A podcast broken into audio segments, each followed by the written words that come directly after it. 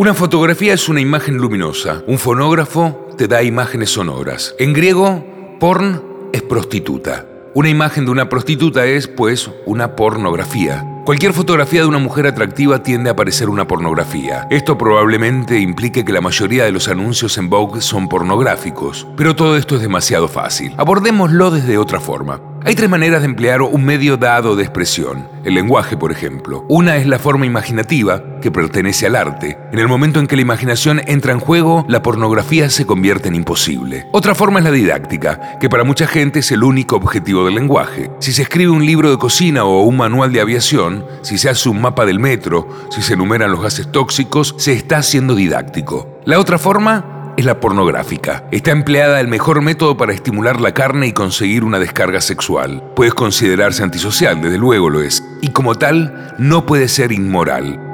Está claro que la pornografía ha ido mucho más allá de la simple representación de un compañero sexual deseable. La pornografía más censurable es aquella que lleva los elementos estimulantes al ámbito del dolor.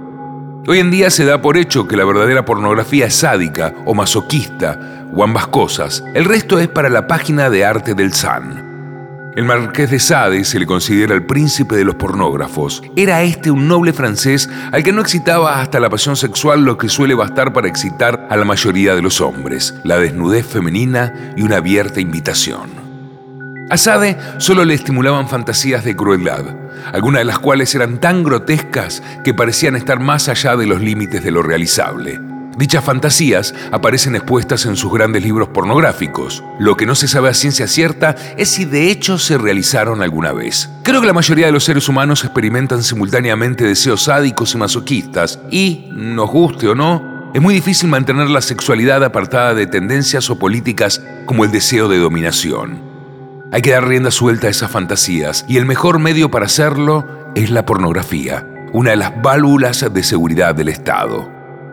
La palabra clave aquí es catarsis. Es la que Aristóteles utiliza para describir el proceso por el cual los impulsos peligrosos pueden expulsarse de la mente por medio del estímulo del gran arte. Ya no pensamos que el gran arte tenga un valor social. El gran arte está en el Covent Garden o en el Teatro Nacional y es demasiado caro para el ciudadano medio. La pornografía es mucho más barata y puede considerarse como el elemento catártico de la gran mayoría. Al Estado nunca le ha agradado el sexo porque el sexo es la única actividad humana poco dada ser dirigida por la Iglesia o por el gobierno.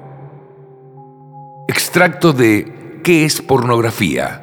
de Anthony Burgess.